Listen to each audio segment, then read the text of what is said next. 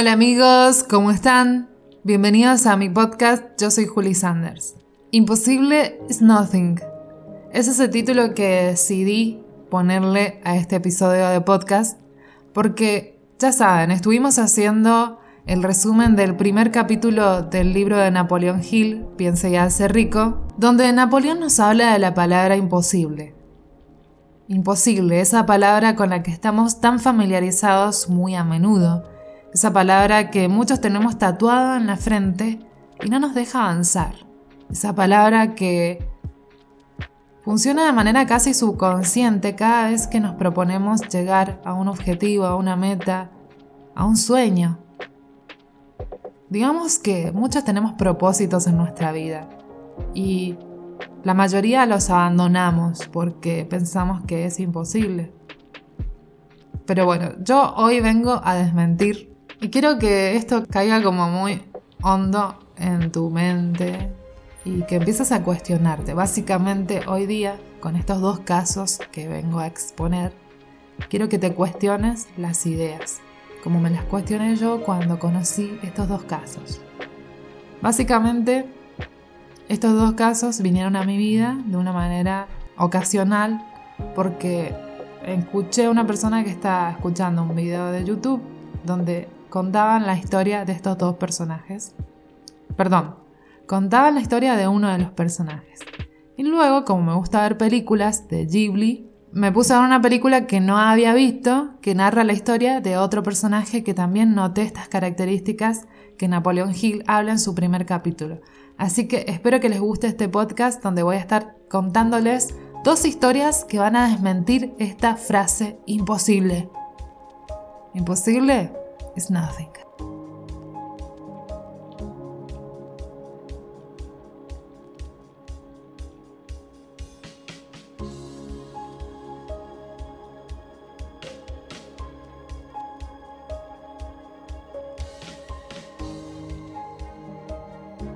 Y vamos con la primera historia, amigos. La primera historia que hoy vengo a contarles es la de Milton Hershey's. Como todos conocemos, y yo no, porque soy argentina, y estas tabletas no se comercializan mucho acá, hay marcas más nacionales, pero Hershey's es una marca muy importante del chocolate. Milton Hershey's se convirtió en un gran empresario del chocolate. Este fue su gran logro, Fundó la Hershey's Company y fue el fabricante de dulces más grande del mundo en su momento. Y además su gran logro es que se pudo sobreponer a la depresión, a la gran depresión que hubo en Estados Unidos en la década del 30. Una de las características que puedo rescatar de Milton fueron sus humildes comienzos. Milton vivía en una zona rural y su educación fue muy limitada, a los 15 años, gracias a su madre y su tía, se convirtió en el aprendiz de un pastelero y bueno, digamos que los niños de esta época tenían que salir a trabajar desde muy temprana edad y también tenían que, por supuesto, encontrar un oficio, un oficio que los acompañara durante toda su vida. Entonces el padre de Milton como que lo había instado a tener algunos trabajos, pero como que Milton no había aprendido un oficio realmente y ahí fue cuando a su tía y a su mamá se les ocurrió mandarlo a aprender con un pastelero y que aprendiera a elaborar dulces. Allí fue como, como a los 15 años que Milton se convierte en un aprendiz de un pastelero. Años más tarde, abre su primera tienda de dulces. Esta tienda la tuvo que cerrar por diferentes cosas que sucedieron. En años de trabajo descubrió que si él agregaba leche fresca al caramelo, extendía la vida útil del caramelo. Entonces ese fue un gran descubrimiento que él hizo gracias a estar años trabajando con esa materia, que es el dulce. Luego, años más tarde, comenzó una tienda de dulces en Chicago, esa tienda fracasó. Luego abrió una tienda en Nueva York y también fracasó nuevamente. Cuando vuelve a su casa, su familia lo rechaza. él estaba en la bancarrota y su familia como que le dijo, sos un fracasado, andate de acá, no te queremos. Entonces el tipo como que no sabía qué hacer. Fue ahí cuando se encuentra con su amigo que había sido su empleado y él le ofrece lugar para vivir y le presta dinero para comenzar con el negocio y ahí conforman una sociedad. Entonces ahí comienzan con una pequeña industria. Consigue nuevos clientes gracias a su fórmula que él había creado, que era agregarle leche fresca al caramelo, y crea la Hershey's Chocolate Company, que es la primera compañía en América en vender el chocolate con leche. El chocolate con leche que todos conocemos, el que lo introdujo en la industria básicamente fue Milton Hershey's. Luego Milton creó un plan para crear chocolate en masa. Por eso se mudó a la ciudad natal en donde él nació y creó una ciudad donde además de su industria habían escuelas, transporte público, creó casas, creó parques, bibliotecas, calles. Esto todo garantizándole a sus empleados una calidad y un estilo de vida elevados, a diferencia de otros, otras industrias que básicamente lo que hacían con sus empleados era no garantizarle nada. Entonces como que Hershey's fue uno de los empresarios que más se hizo notar. Principalmente yo no conozco mucho de la vida de Hershey, solamente esto que les cuento, pero me gustó cómo él se aferró a la idea que tuvo. La idea que él tenía era la incorporación de leche en la elaboración de los dulces, la incorporación de leche fresca.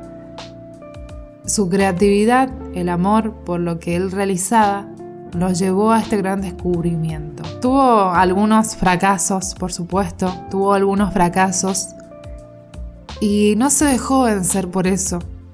Su idea siguió en su cabeza y yo me pongo en los zapatos de Milton Hershey y me imagino cuando su familia lo rechazó, cuando su familia le dijo, andate, sos un fracasado.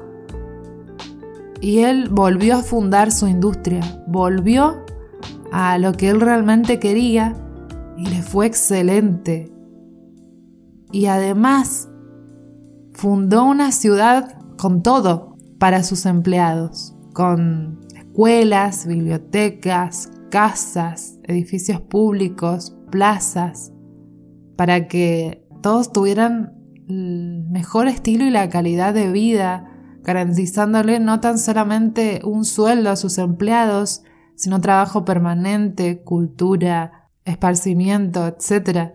Entonces dije, wow, la verdad, un ejemplo que no conocía y que también puedo ver como reflejada las enseñanzas de Napoleón Hill en este gran empresario que hasta hoy en día sus, productos se comercializan en todos los kioscos. También posicionándonos en que el chocolate era un artículo de lujo en ese momento, como que no todo el mundo tenía acceso al chocolate, pero veo como una característica similar a Ford, que Ford quería producir autos en masa, quería que la gente de clase media tuviera acceso a autos que solamente tenían acceso las personas de clase alta.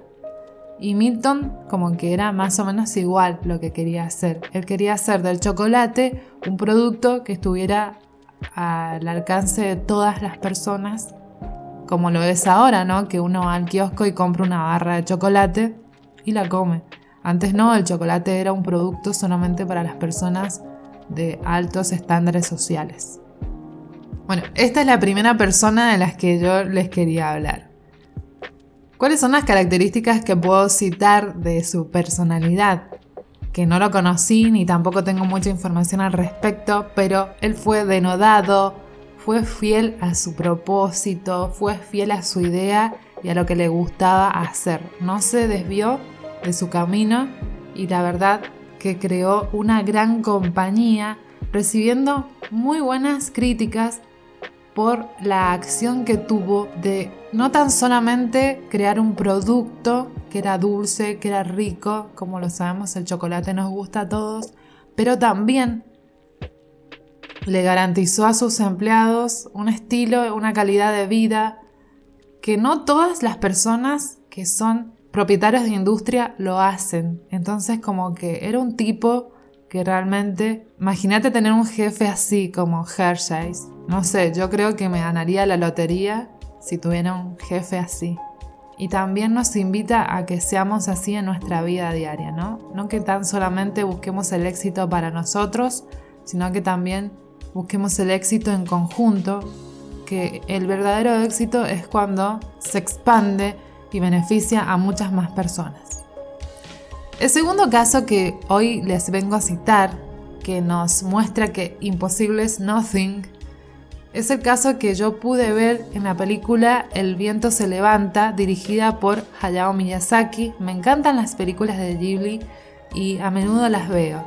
Este año me puse a ver películas que no había visto de él porque me encantan los dibujos, me encanta la música, me encantan los colores, la animación, las ideas que transmite en los guiones. Es realmente un mundo mágico que Ghibli siempre muestra en sus películas.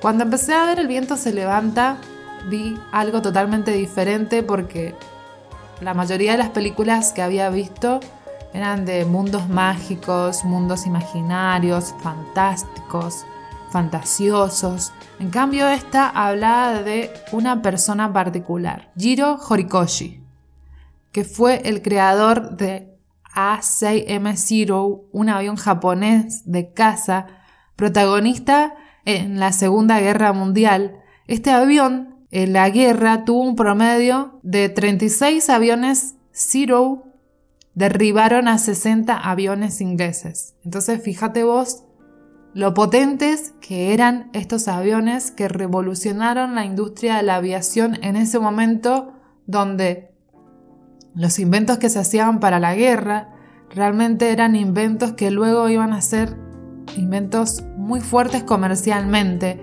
porque muchos de los inventos se produjeron para la guerra, para las guerras, como lo son los inventos que hoy tenemos en nuestro sistema de comunicaciones Básicamente fueron tecnología de guerra, primeramente.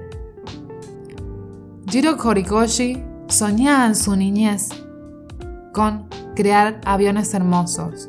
Su primera inspiración fue cuando de niño leía revistas de aviación que encontraba en la biblioteca de su escuela. Uno de los diseñadores que fue su principal inspiración fue Giovanni Caproni, en su adolescencia, niñez, él recibe una revelación donde se da cuenta de que quiere construir aviones. Él empieza a soñar con Giovanni, donde Giovanni le empieza a contar y a mostrar sus sueños, y ahí es cuando él empieza a charlar con él, a comunicarse de alguna manera a través de su mente con Giovanni. Entonces Giovanni le muestra los aviones que inventa, aviones hermosos, aviones que se despliegan por los aires, sobrevolando sobre grandes praderas verdes.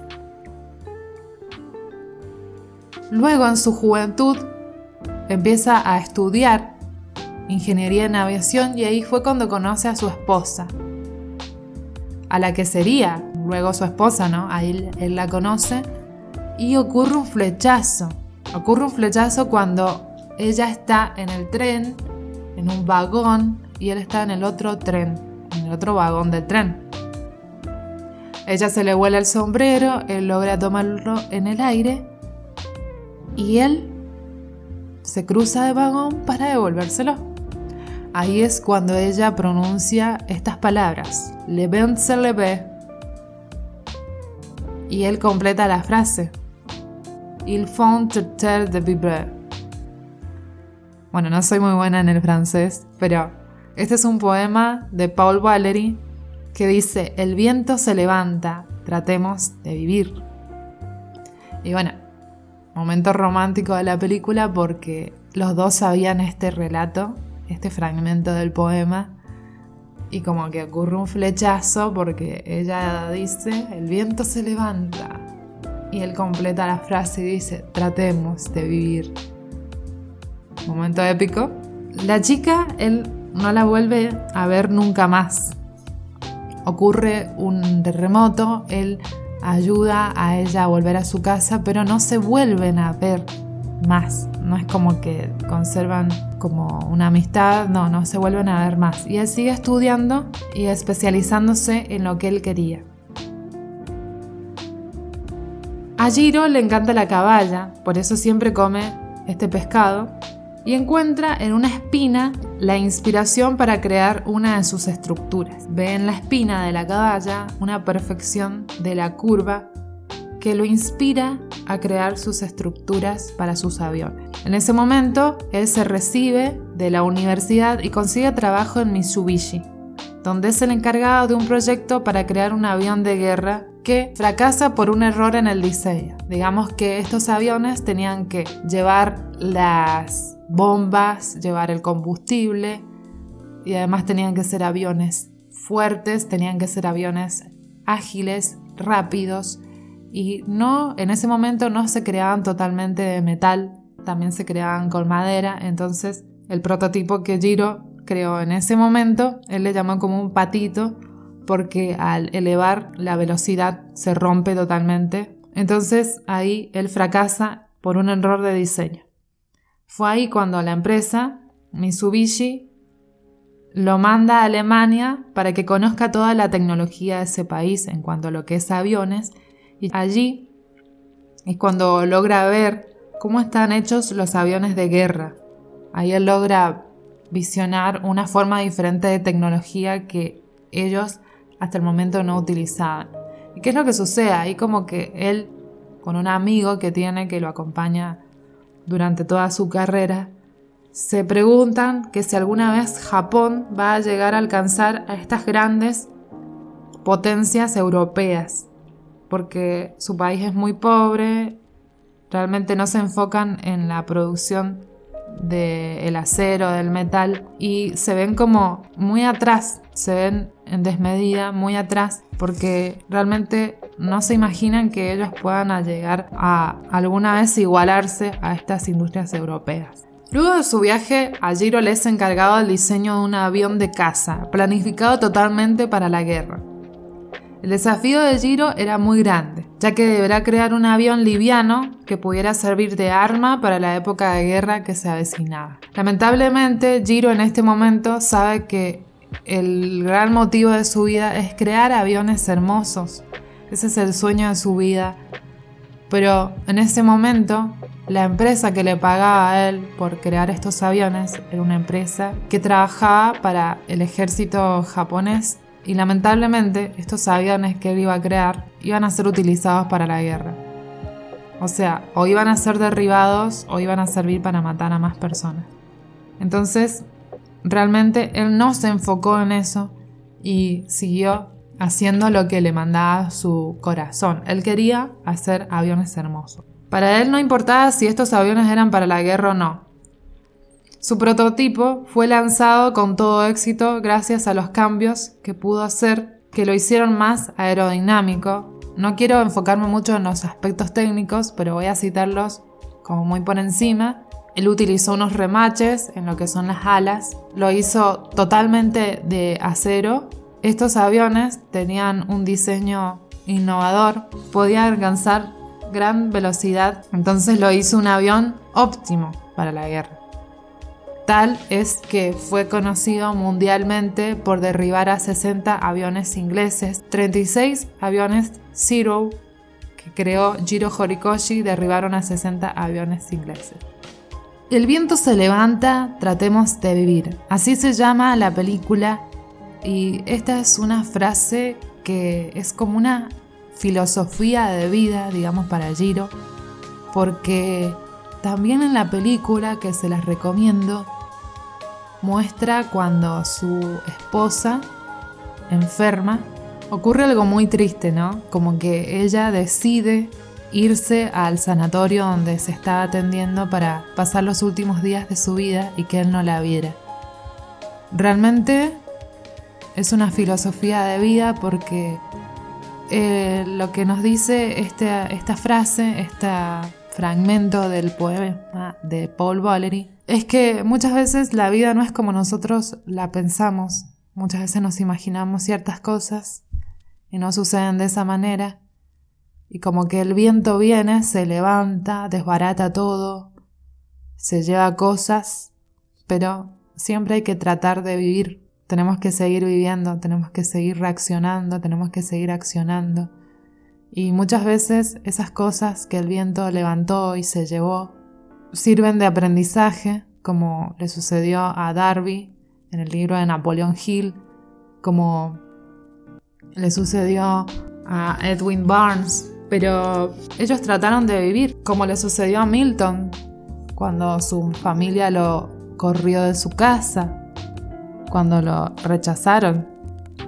El viento se levanta, tratemos de vivir tratemos de vivir.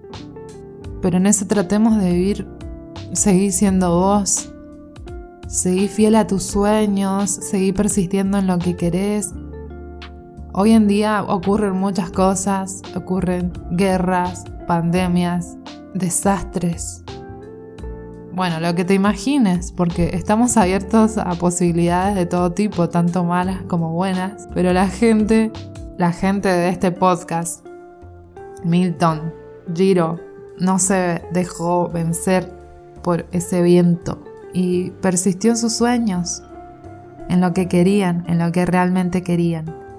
Muchos de los análisis que encontré de la vida de Jiro Horikoshi y de la película El viento se levanta lo ven como una utopía el hecho de que él haya creado estos aviones que básicamente sirvieron para la destrucción.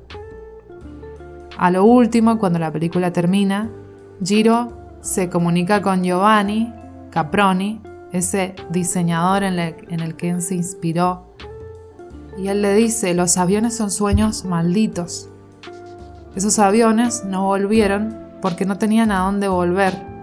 Le encontré como mucha lógica esto porque suponete, si vos tomás un avión de aquí, desde Argentina, hasta Estados Unidos, el objetivo ya está, está alineado a un objetivo. Pero el avión de guerra, el avión de guerra cuando sale a combate sale a matar, sale a la guerra. Entonces en esa acción de salir a la guerra a matar, o vuelve o no vuelve. Entonces como que ahí le dice, los aviones son sueños malditos. Una utopía que la película nos representa. Pero podemos ver en la vida de Jiro Horikoshi que él soñaba solamente con hacer aviones hermosos. Y él lo dice en sus palabras. Sueñan con hacer aviones hermosos y lo logra porque el avión, el avión A6M0 es uno de los aviones más bonitos en su momento que además sirvió como un puntapié para que la industria japonesa alcanzara otros estándares que antes no tenía. Entonces, me encantaron estas dos historias. Vi mucho de los secretos que Napoleón Hill habla en el libro Piense y hace rico en el primer capítulo. Y seguramente a lo largo de todo el libro vamos a ir encontrando más puntos que se comunican con estas dos historias de vida que hoy vine a contarles.